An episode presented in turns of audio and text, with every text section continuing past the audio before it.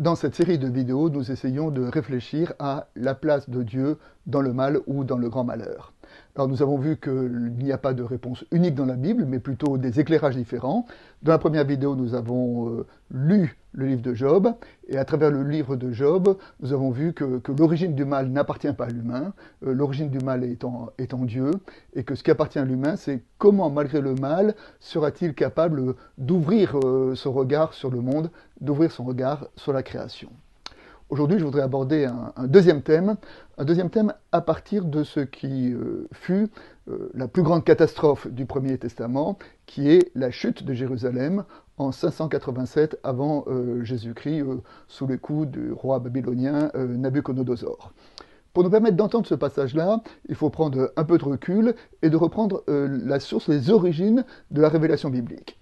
les origines, nous les trouvons à travers les trois personnages d'Abraham, Isaac et Jacob, à qui Dieu fait une promesse, la promesse de l'alliance, et cette promesse est je vous donnerai une terre et une descendance. Nous savons que dans l'histoire, cette promesse a mis des siècles pour se réaliser et que d'une certaine façon, on peut euh, considérer qu'elle a atteint un certain accomplissement sous le règne des rois euh, David et Salomon, c'est-à-dire à peu près au Xe siècle avant Jésus-Christ.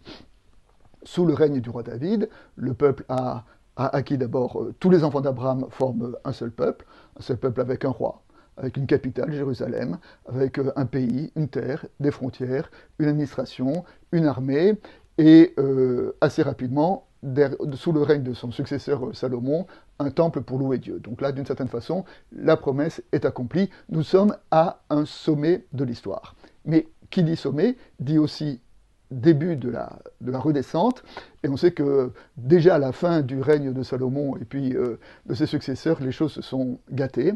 Il y a eu d'abord, euh, tout de suite après Salomon, euh, le schisme du pays. Il n'y a plus un royaume, mais deux royaumes, le royaume d'Israël au nord et le royaume de Juda au sud.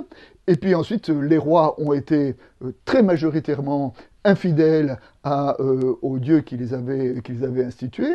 ils ont cultivé le pouvoir, ils ont cultivé l'idolâtrie, et le temple lui-même, au lieu d'être euh, un lieu d'épanouissement spirituel, le temple est devenu un lieu de captation de religieux au service d'une caste de prêtres. Et donc cette chute s'est soldée par la chute des deux capitales, le royaume du Nord et le royaume du Sud. Alors le royaume du Nord est tombé en 722 avant Jésus-Christ euh, sous les coups des rois assyriens du roi Sennacherib, et euh, le royaume du Sud, Jérusalem, le royaume de Juda, est tombé en 587 avant Jésus-Christ sous les coups du roi babylonien Nabucodonosor. Et la question qu'on peut se poser, c'est quel est le regard que la Bible pose sur ces, catastrophes, sur ces chutes? Et euh, les personnes qui ont été chargées de, penser cette question, ce sont, ce sont les prophètes. Donc les prophètes, c'est comment dire Dieu lorsque l'histoire se, se casse la figure. Et à propos des rois qui ont pris Samarie, royaume du Nord, et Jérusalem, royaume du Sud, le, discours des prophètes est ambivalent.